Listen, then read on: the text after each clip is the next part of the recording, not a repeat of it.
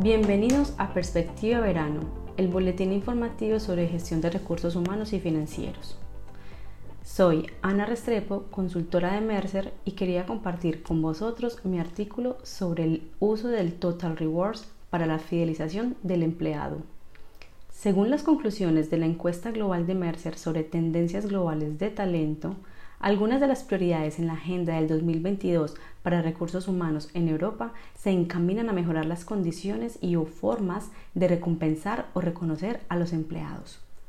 Más exactamente, el rediseño de los planes de compensación se encuentra dentro de las tres principales prioridades en la agenda de los directores de recursos humanos. Pero mientras interioriza lo anterior, deberíamos empezar por definir qué es el Total Rewards en las organizaciones. Pues muchas compañías usa sus estrategias sin darse cuenta de que engloba este concepto. World Award define el Total Rewards o recompensa total como el retorno monetario y no monetario proporcionado a los empleados a cambio de su tiempo, talentos, esfuerzos y resultados. Implica la integración de cuatro elementos claves que efectivamente atraen, motivan y retienen el talento requerido para lograr los resultados económicos esperados que son compensación, beneficios, desempeño y reconocimiento, desarrollo y oportunidades de carrera. La estrategia de Total Rewards es el arte de combinar estos cuatro elementos en paquetes personalizados diseñados para lograr una motivación óptima. Ahora, en la medida que nos vamos adentrando cada vez más en el 2022, estamos viendo una tendencia en las organizaciones por aumentar su presupuesto, no solo para competir en el mercado laboral, sino también para afrontar una inflación creciente. Está siendo difícil para las organizaciones retener talento clave, así como atraer nuevos potenciales. Y es en este sentido donde creo firmemente que si las organizaciones no toman decisiones oportunas, se quedarán atrás. Si hablamos del salario base, según el método tradicional, los top performers podrían conseguir incrementos anuales mayores al resto.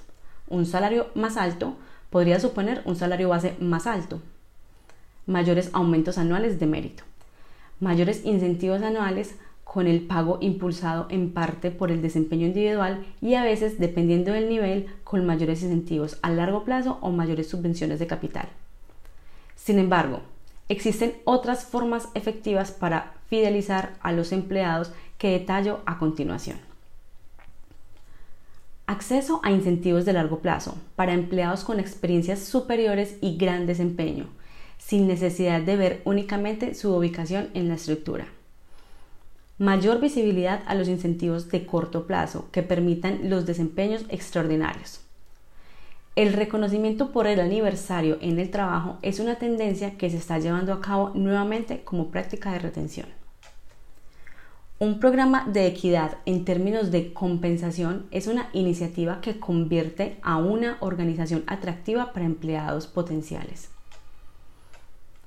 Una tendencia que está ganando cada vez más adeptos es la personalización, que proporciona a los empleados la elección de los beneficios recibidos.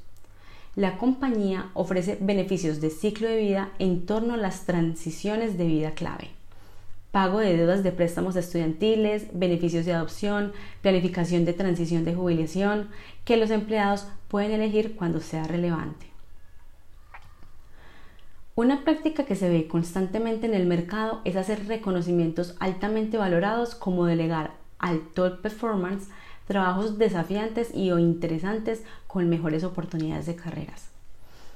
En cuanto a la experiencia del empleado, se pueden generar propuestas de valor para empleados que busquen reunir los elementos físicos, emocionales, intelectuales, virtuales y aspiracionales del trabajo para crear una experiencia memorable beneficios de flexibilidad laboral y conciliación, con datos superiores a la práctica de mercado, como la posibilidad de trabajar uno o dos meses desde cualquier lugar del país y o ampliación de la licencia de maternidad-paternidad a lo establecido por ley.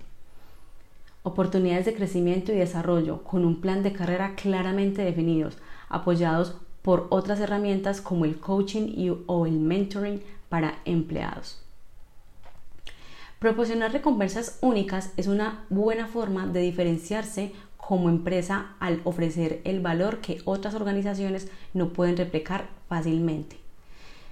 Esto no quiere decir que todos los empleados y directivos vayan a recibir nóminas con una compensación superior. De lo que se trata es que empecemos a ofrecer recompensas directamente conectadas con el rendimiento de los empleados y que contribuyan a su rol específico y que en última instancia estén vinculadas al éxito de la organización.